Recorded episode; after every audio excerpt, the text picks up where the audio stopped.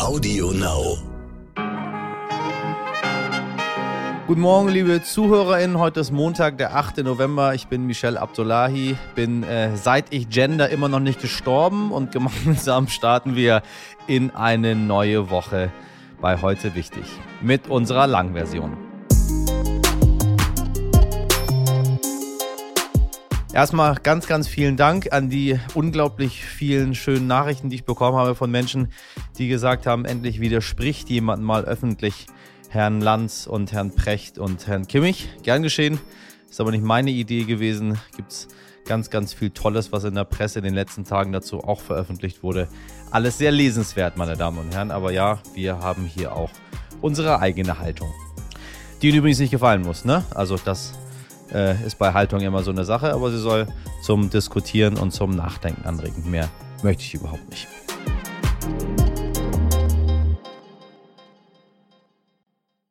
Erst der turbulente Wahlkampf, dann die große Wahl, daneben der Abschied von Angela Merkel, wochenlange Sondierungsgespräche mit vielen Gewinnerinnen und einem Verlierer.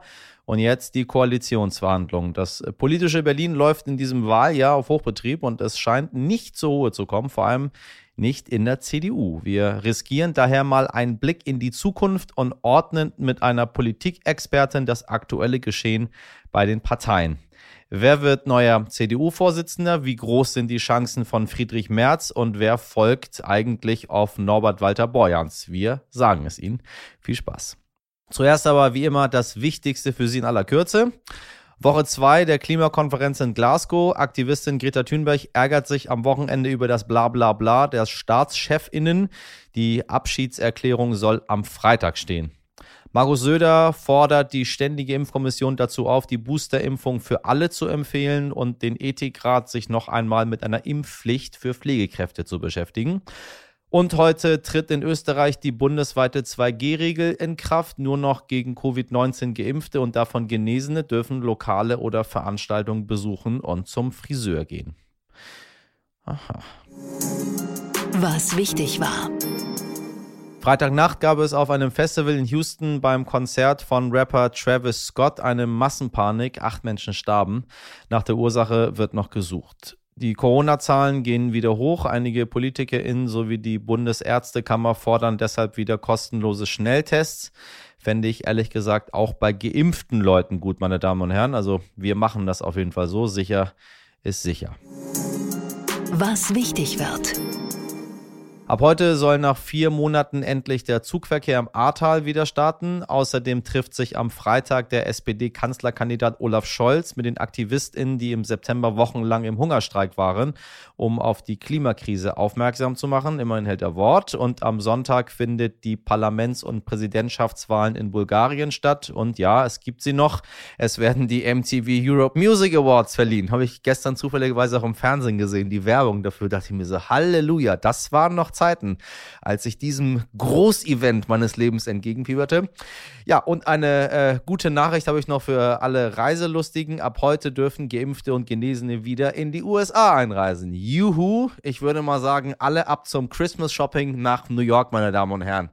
Wissen Sie, scheiß auf Klima und so. Hauptsache wieder Gas geben. Nein, natürlich nicht. Am Samstagabend fand die große Wetten das Jubiläumssendung statt. Äh, mich persönlich interessiert das 0,0, meine Damen und Herren. Ich hätte an dem Abend ganz andere Sorgen. Aber meine Redaktion hat sich das netterweise dreieinhalb Stunden lang reingezogen. Meine Kollegin Mirjam Bittner zieht dazu ihr ganz eigenes Fazit. Na, Mirjam, wie lief's? Samstagabend, 20.15 Uhr. Ich sitze auf dem Sofa und schaue Wetten das. Wie 14 Millionen andere auch. Und ich kann nur sagen, freches Kind, süßer Hund, aber und natürlich eine Baggerwette. Also quasi alles beim Alten, Nostalgie pur. Aber zumindest bei mir sind seit der letzten Sendung Wetten das etwa 15 Jahre vergangen.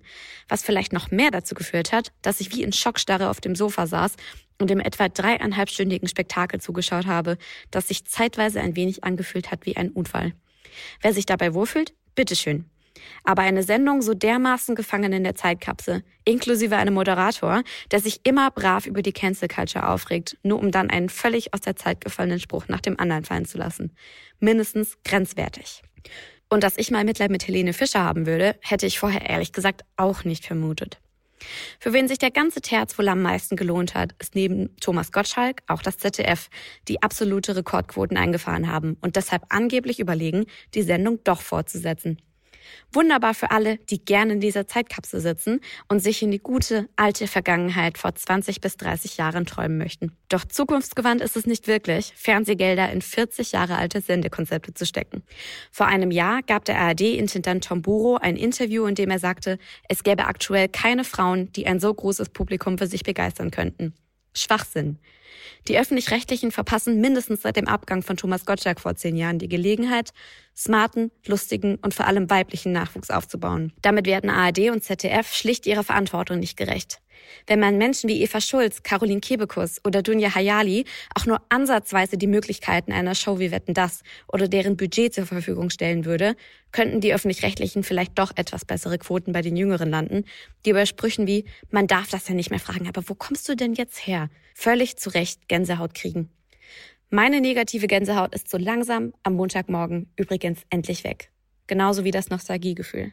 Ja, wunderbar. Danke, dass wir auch darüber gesprochen haben. Haben aber ganz schön viele zugeguckt, ne? Also fast 50 Prozent der Menschen, die ferngesehen haben, haben sich das reingezogen. Irgendwie auch ein bisschen interessant, dass wir so eine unglaubliche Sehnsucht nach, nach diesem, weiß ich nicht, nach dieser Nostalgie, nach diesem Alten, nach diesem, ja, diesem komischen Gefühl irgendwie wieder haben. Weiß ich nicht. Ich finde, die Zeiten sind vorbei, aber wenn, also wenn man das sich angucken möchte, ich weiß nicht, ob ich es gut finden würde, wenn Thomas Gottschalk jetzt wieder anfängt, Wetten das zu machen. Irgendwie irgendwie sind diese Jahre vorbei, wo man sich zusammen zum Fernsehen mit der Familie getroffen hat oder noch zu Hause gewohnt hat und dann länger wach bleiben durfte. Ich weiß es nicht. Ich bin da äh, so ein bisschen hm, zwiegespalten, aber meine Meinung spielt da auch gar keine Rolle, meine Damen und Herren. Äh, so wie ich es auf Twitter zumindest beobachtet habe, haben die meisten Menschen eher nicht Wetten das geguckt, sondern äh, darüber getwittert. So, reicht jetzt auch damit. Mal gucken, was Thomas Gottschalk als nächstes macht. Kaum eine Serie war dieses Jahr so unterhaltsam, spannend und manchmal auch brutal wie das Geschehen. Na, meine Damen und Herren, nicht bei Squid Game, sondern im politischen Berlin. Ja. Und äh, oft kam einem das, was dort passiert ist, auch vor wie eine richtige Fernsehserie. Irgendwo zwischen GZSZ und Game of Thrones. Erste Staffel, der große Wahlkampf mit all seinen Skandalen, Affären und dann dem großen Finale der Wahl. Dann die Fortsetzung, Sondierungen, die Citrus Connection als Königsmacher, dramatisch bis zuletzt und mit einigen riesigen Cliffhängern. Wer wird neuer CDU-Parteivorsitzender? Wer folgt auf Norbert Walter Borjans? Und wie kommt die Ampel aus den Koalitionsverhandlungen?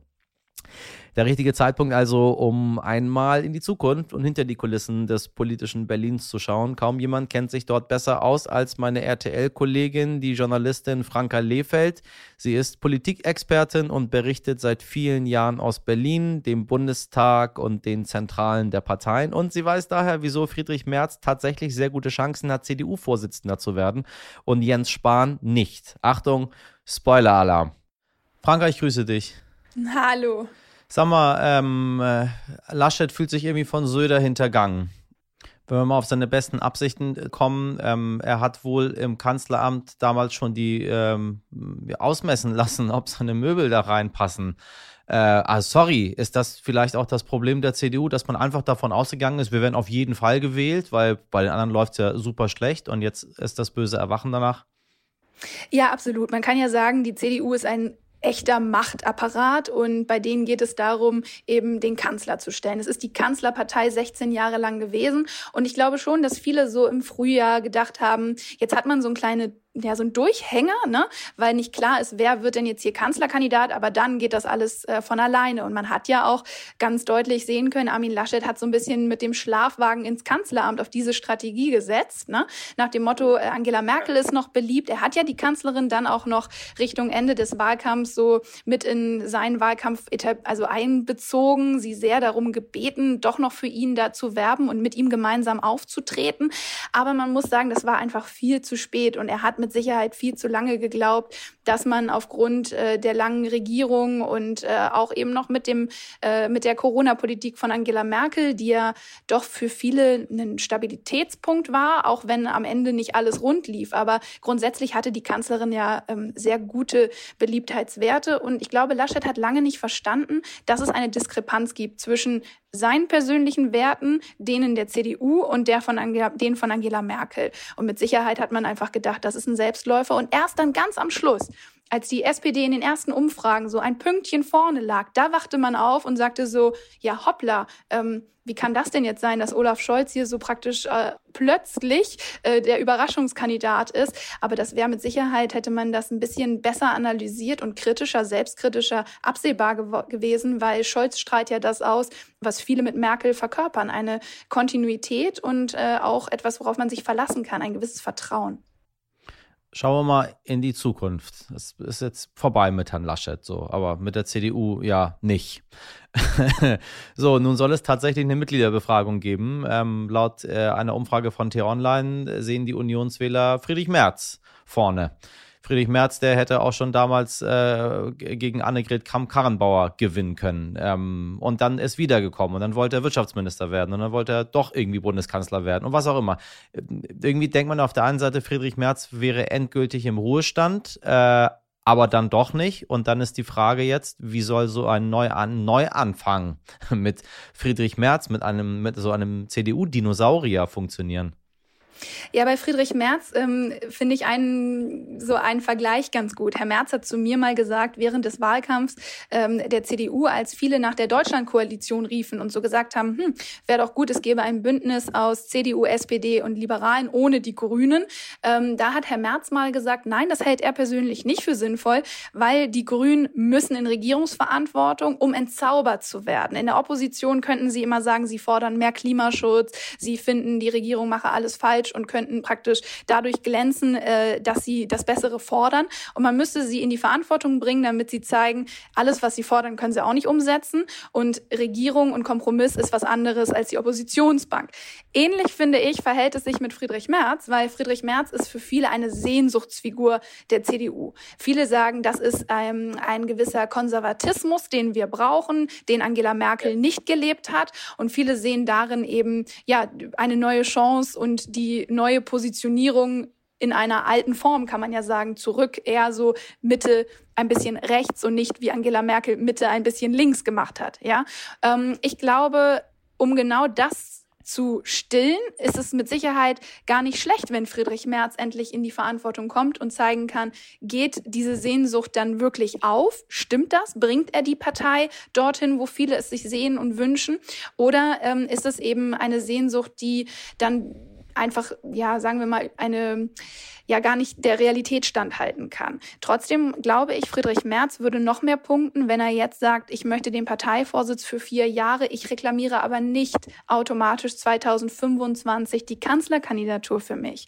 Weil ja. das wäre ja stark, ne? wenn er sagt, ich bin jetzt der, ich kenne die Partei, ich halte euch zusammen, ich führe den einen und den anderen Flügel, also ich sage jetzt mal den konservativeren und den ähm, sozialeren, ich vereine die beiden Lager und äh, ich stärke die Partei, dass dass wir wieder ein Zueinander finden. Aber ich sage auch gleich, in vier Jahren, bis dahin haben wir einen Kandidaten, ob er dann Linnemann heißt oder vielleicht auch jemand, der noch nicht äh, in der ersten Reihe steht. Bis dahin haben wir jemanden aufgebaut und den schicken wir dann ins Rennen für einen ja, modernen Kandidaten in vier Jahren. Ich glaube, damit würde er auch Kritiker ins Boot holen, die sagen, es darf jetzt nicht die März-Show geben und ob März in vier Jahren wird er 70, dann noch kanzlertauglich ist, hm, großes Fragezeichen. Aber man hört ja, Friedrich Merz versucht hinter den Kulissen gerade wirklich alle einzubinden, verschiedene Landesverbände, Frau, Mann, etc. Also wenn es ihm gelingt, ein breites Team aufzustellen und dann vielleicht auch zu sagen, es geht wirklich nur um den Parteivorsitz, ähm, dann hat er mit Sicherheit, glaube glaube ich, eine gute Chance und es wäre ein echtes Angebot, das eben nicht nur ja, machtgetrieben, kanzlergetrieben wäre. Ne?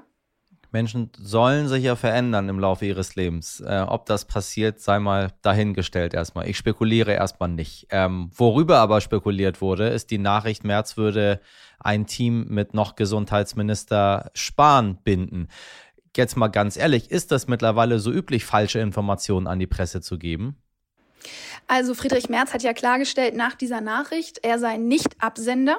Er habe das auch nicht irgendwie erzählt. Was allerdings stimmt, ist, dass natürlich Friedrich Merz, Norbert Röttgen, Jens Spahn, Herr Brinkhaus, Herr Linnemann, die sind alle miteinander im Gespräch. Das dürfen wir uns auch nicht so vorstellen, als würde da nicht permanent gesimst und telefoniert werden. Ja, äh, da klingelt den ganzen Tag das Telefon und alle versuchen, ihre Truppen aufzustellen. Und da hat es natürlich auch Gespräche zwischen Herrn Spahn und Herrn Merz gegeben. Ich persönlich, so wie ich die Lage verfolge und beobachte, würde nicht sagen, dass Herr Spahn und Herr Merz ein Team sind oder es bilden, weil zwischen diesen beiden gibt es nicht nur wirklich grundlegende Überzeugungen, die nicht Hand in Hand gehen, sondern das ist auch eine ja persönliche Abneigung, die ja nun schon ein paar Jahre alt ist und wie sollte sich das einfach über Nacht verändern oder erholen? Ja, das glaube ich nicht. Wie sind denn Spahns Chancen auf den Vorsitz? Ich war ja damals bei dem Parteitag dabei, als die drei angetreten sind gegeneinander äh, hier in Hamburg und da machte Spahn ach, einen fitten Eindruck. Äh, aber irgendwie so CDU-like war er den Leuten dann doch zu jung. So, und dann hat man dann auf die anderen Gesetze. Wie ist das, wie ist das jetzt? Weil jetzt ist die Situation ist eine andere. So, ähm, meinst du, der könnte es packen? Also ich glaube, Jens Spahn überlegt sich ganz, ganz genau, ob er äh, jetzt antritt, weil klar ist auch, zwei Niederlagen hatte er. Ne? Die eine Niederlage war er in seiner Kandidatur und die andere war letztes Jahr im Dezember, wo er ja eigentlich Laschets Tandempartner war, aber dann Armin Laschet wirklich ja noch versucht hat, sozusagen vom Vordersitz zu schubsen und sich selber äh, ans Steuer zu setzen, ja, kann man ja richtig. nicht anders sagen, ähm, wo er ja wirklich geguckt hat, kriege ich hier eine Mehrheit hinter den Kulissen, um zu sagen, der Armin ist der Falsche, ich bin der Richtige. Und jetzt mal ganz ehrlich unter uns so als Teamplayer, das gehört sich nicht. Und das ist eben auch keine gute Bewerbung. Und äh, die CDU-Mitglieder haben das nicht vergessen. Und viele sagen eben, Jens Spahn ist nicht teamfähig. Und hinzu kommt seine Corona-Politik, die ist ja auch umstritten, weil wenn wir Richtig. uns zurückerinnern, ob es das Thema Impfungen war, ob es äh, das Thema Testen war oder jetzt auch die Boosterimpfung, Jens Spahn hat so eine Strategie von, wenn er glaubt, das bringt Beliebtheitspunkte und das ist gerade wichtig, dann geht er ganz schnell raus und fordert etwas. Hinterher stellt sich raus, entweder gibt es noch gar nicht genug Kapazitäten dafür oder es ist mit den Ländern nicht abgestimmt in der Umsetzung oder am Ende des Tages sind wir doch wieder wie jetzt beim Boostern einfach viel zu spät. Ja, und ähm, ich glaube, die CDU schaut schon, den, den wir da jetzt vorne hinstellen, äh, der muss dann auch die nächsten Wochen erstmal für gute Presse sorgen und muss äh, auch Chancen haben, in die Arbeit zu kommen. Und bei Jens Spahn ist eben dieses äh, Thema Corona-Politik eine zusätzliche Schwächung. Und da erwartet man natürlich auch, dass die Medien damit immer wieder kommen. Ne? Gehen wir mal zur mittlerweile wieder anderen großen Partei. Ähm, die, die suchen ja auch, ähm, aber ganz schön geräuschlos. So im Vergleich dazu, was wir bei der, bei der CDU gerade. Und ist dieses geräuschlose Verhandeln, ist das, ähm, ist das irgendwie der neue moderne Stil oder äh, ist das Typsache am Ende? Ja, ich glaube, die SPD hat einfach so gelitten unter dem, was sie gemacht hat, ihren mhm. internen ja. Kämpfen, ja, und auch dieses, ähm, denken wir mal an Andrea Nahles, diese Brutalität den eigenen Leuten gegenüber, dass die SPD ja wirklich so am Boden war und jeder in Deutschland, egal ob er Politik interessiert oder desinteressiert ist, gesagt hat, also das ist mir klar, dass die Genossen mit ihren Leuten richtig schlecht umgehen. Und dann kam ja dieses Team aus, diese Doppelspitze Esken, Walter Borjans, und die haben eins ja wirklich geschafft. Die haben ähm, die Versöhnung in der Partei und dieses, dass Dinge wieder erst intern geklärt werden und dass man nicht einfach rausgeht und die anderen medial absägt, das haben die geschafft. Zusammen mit dem Team aus äh, Olaf Scholz und auch natürlich Lars Klingbeil, der eine Riesenrolle da gespielt hat bei dieser Versöhnung und äh, auch dem Fraktionschef Herrn Mützenich. Und wenn wir uns erinnern, die Kanzlerkandidatur von Scholz, die war SPD-intern längst geklärt und beschlossene Sache und die haben es wirklich geschafft bis zum Medien Medientermin bis zur Pressekonferenz, dass nichts rausdringt. Und genau das haben sie über den Wahlkampf fortgesetzt. Mit Sicherheit auch ein, äh, ein ganz wichtiger Aspekt, warum sie so erfolgreich abgeschnitten haben. Und das halten sie weiter durch. Die Partei ist diszipliniert, weil sie, glaube ich, so weit unten waren, da wollen sie nie wieder hin. Und das hat einen Lerneffekt ausgelöst, plus eben ja ein starkes Team, das das jetzt so fortführt. Walter Borjans geht, Esken möchte bleiben und dann ähm, taucht dann noch Herr Klingbeil auf, der aktuelle Generalsekretär. Ähm, einmal, was denkst du, warum ist Walter Borjans gegangen? Ähm, und wie sind die Chancen von Klingbeil, wo ich glaube, ehrlich gesagt, dass das der SPD ganz gut tun würde und der das auch wird. Ähm, aber das ist nur so meine, meine persönliche Spekulation. Also da stimme ich dir zu, das glaube ich auch. Und die Partei würde sich damit natürlich auch einen Gefallen tun. Genau wie du gerade gesagt hast. Also Walter Borjans sagte ja, er geht offizieller Grund, damit sich die Partei verjüngern kann, auch an der Spitze. Und ähm, auch das wurde ja so ein bisschen dargestellt, oh, das hat niemand gewusst und das war eine ganz persönliche Entscheidung. Ich glaube, wenn wir sehen, wie die SPD in letzter Zeit arbeitet, dann war das keine Überraschung und dann war das mit Sicherheit zumindest mit der Spitze, mit der Führung abgestimmt. Ähm, und natürlich ist der mediale Spin klug gewählt, weil alle rufen gerade nach, äh, sehen wir auch beim Bundestag, nach jüngeren Gesichtern, neuen Köpfen. Das Ganze muss, äh, Politik muss wieder ähm, jünger und moderner und zeitgemäßer werden. Und ähm, ich glaube, das ist dann nochmal so eine Chance, die mit Sicherheit intern abgestimmt war, aber auch ausgelegt ist auf Herrn Klingbeil, weil Lars Klingbeil hat diese diesen Wahlkampf ja wirklich zu dem gemacht, was er ist. Er war der Kampagnenchef von Olaf Scholz und er hat es geschafft, da die Flügel auch einen Kevin Kühner, zu dem er ja einen sehr guten Kontakt hat, permanent zusammenzubringen und das auch stabil zu halten. Und er ist natürlich, wenn man ehrlich ist, bereit für die nächste Aufgabe. Er hat sich das als Generalsekretär und auch im Wahlkampf angeeignet und im Grunde genommen kann man schon fast von einer logischen Konsequenz sprechen, dass er jetzt eine ähm, Reihe aufrückt. Und gleichzeitig ist es ja so, dass diese Entscheidung Esken und eventuell Klingbeil ja automatisch bedeutet, beide werden im Kabinett Scholz keine Ministerämter besetzen, weil das in der SPD getrennt voneinander läuft.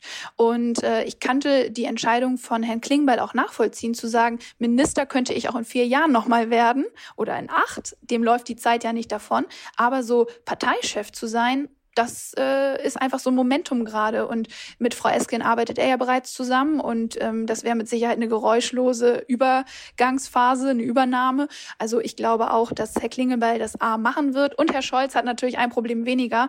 Ähm, er möchte sein Kabinett paritätisch besetzen, sprich äh, gleich viele Ministerinnen und Minister. Und Herr Klingelbeil sagen wir mal, hätte natürlich eigentlich einen Anspruch auf Ministerposten und er ist ein Mann. Wenn der jetzt die Partei führt, dann hat Herr Scholz auch die Option, da eine Frau hinzusetzen. Ne?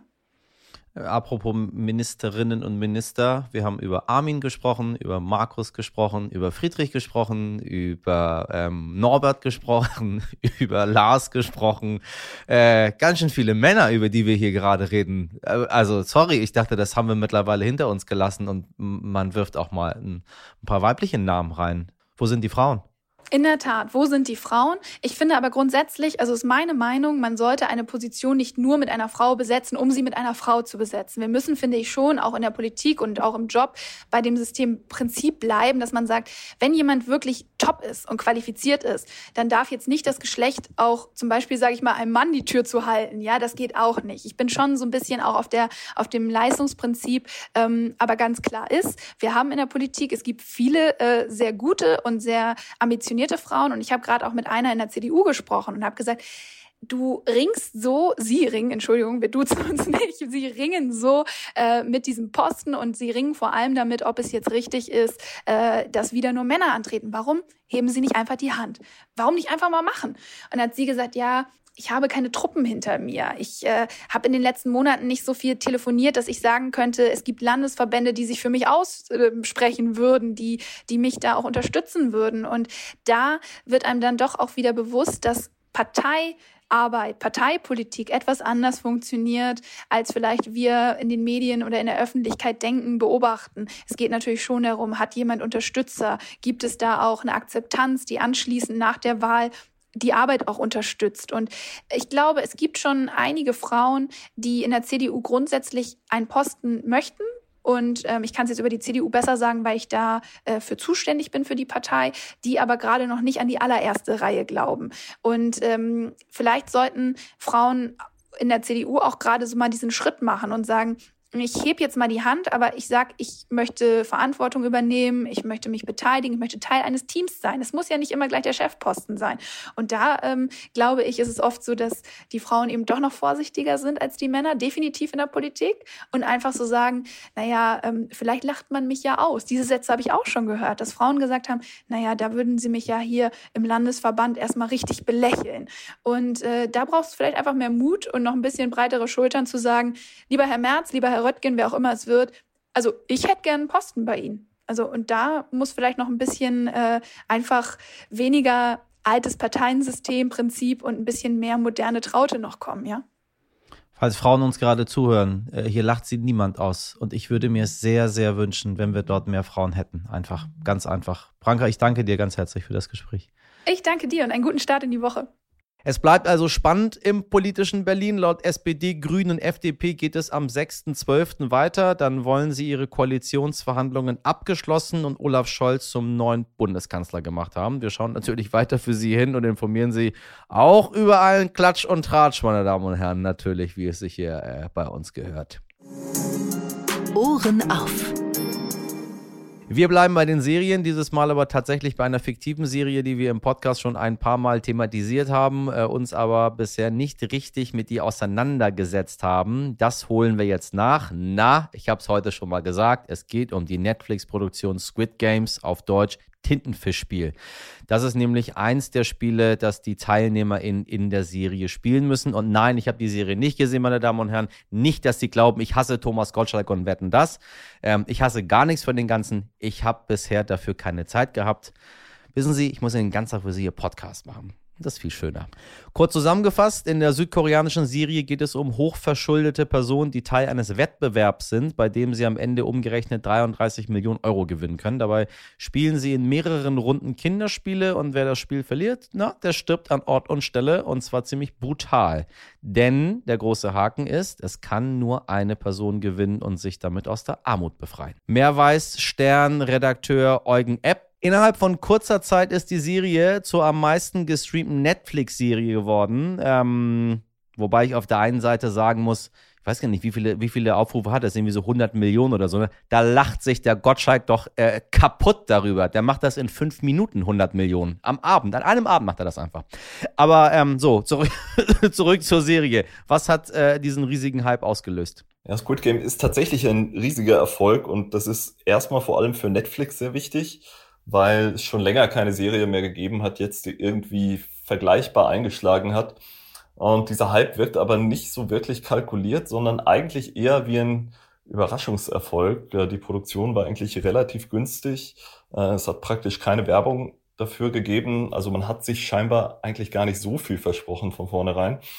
Ähm, es gibt zwar die ganz typischen Zutaten äh, für eine erfolgreiche Serie, also Dinge wie Spannung, sympathische Figuren, Konflikte, Cliffhanger, ähm, durchaus auch Humor und äh, wirklich auch ziemlich viel Gewalt, die in der Serie zu sehen ist, aber das kann eigentlich nicht alles sein. Also ähm, der Drehbuchautor Wang Dong-yuk aus äh, Südkorea man hat wirklich einige Jahre lang vergeblich versucht, diese Serie irgendwo unterzubringen und ist immer wieder damit gescheitert. Also muss man sich schon fragen, warum gerade jetzt dieser Erfolg? Und äh, der Erfinder von Squid Game selbst meint, es hat auch etwas mit der Pandemie zu tun, weil die einfach vielen Menschen die Ungleichheit in der Welt vor Augen geführt hat, was ja auch ein großes Thema in der Serie ist, weil viele Menschen durch die Corona-Krise auch selbst in eine eigene finanzielle Krise geraten sind. Und dann hat diese Serie irgendwann, und zwar auch relativ schnell, ähm, so eine ganz besondere Eigendynamik entwickelt. Also man hört überall davon in Gesprächen mit Freundinnen und Freunden, mit Kolleginnen und Kollegen.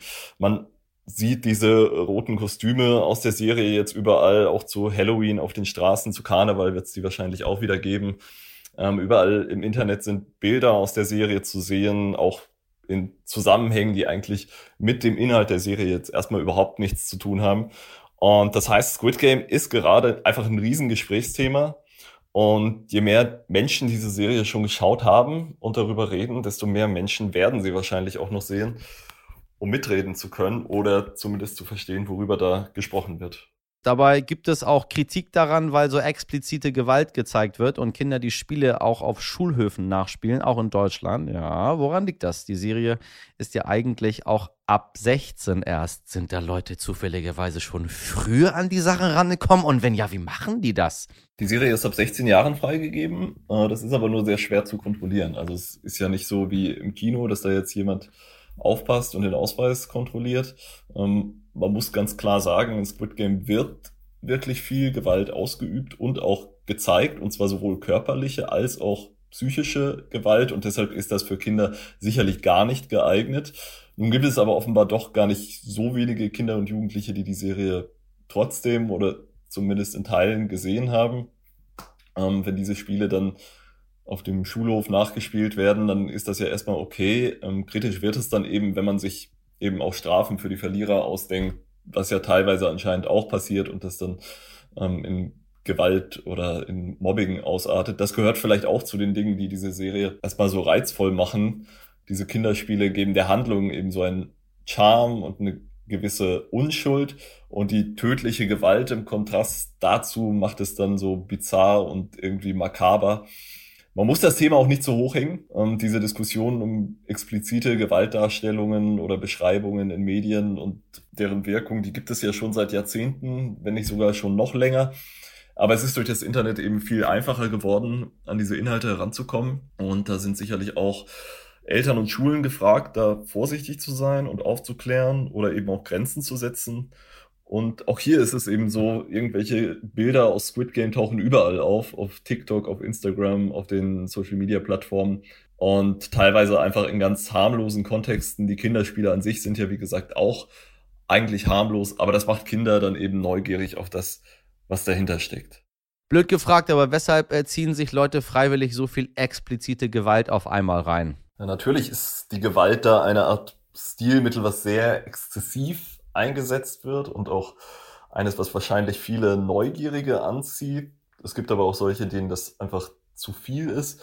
Also man kann Squid Game so sehen, als eine perverse Show mit übertrieben viel Gewalt, die unsere niederen Instinkte ansprechen soll. Das ist aber zu kurz gedacht, glaube ich. Ähm, ich glaube, da steckt mehr dahinter.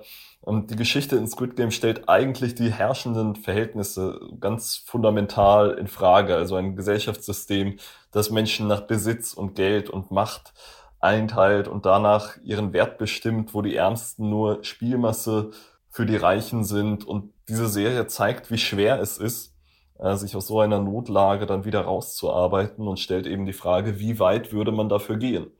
Und es ist eigentlich wenig überraschend, dass am Ende, wenn es wirklich um alles geht, es hart auf hart kommt, auch jeder zu allem fähig ist. Und so gesehen ist Squid Game eigentlich auch, wenn man mal etwas dahinter schaut, eine Aufforderung dazu, mal über eine ganz konsequente, radikale Neuausrichtung unserer Maßstäbe nachzudenken, weil deutlich wird, das Leben als armer Mensch ganz unten in der gesellschaftlichen Hackordnung ist echt eine Qual das Leben als reicher Mensch ist vielleicht in vielen Punkten einfacher, aber am Ende macht Geld alles, aber nicht glücklich. Das ist doch mal ein Schlusswort, mit dem wir in den Montag starten können. Danke, lieber Eugen. Geld mag nicht immer glücklich machen, aber wir hoffen natürlich, unsere heutige Folge hat Sie wieder informiert und auch ein bisschen glücklicher gemacht, meine Damen und Herren. Abonnieren Sie uns, erzählen Sie Ihren Freundinnen und Ihrer Familie von uns. Schreiben Sie uns auch gerne an heute wichtig at stern.de. Meine immerhin an Kreativität reiche Redaktion besteht aus Sabrina Andorfer, Mirjam Bittner, Dimitri Blinski und Frederik Löbnitz. Produziert hat diese Folge Andolin Sonnen für Sie. Morgen ab 5 Uhr gibt es eine neue Episode, kurz und knackig in 10 Minuten oder sehr, sehr, sehr viel lieber und gerne, nämlich in der Langversion mit all den witzigen Sachen, die Ihr Moderator so sagt. Bis dahin machen Sie was draus, Ihr Michel Abdullahi.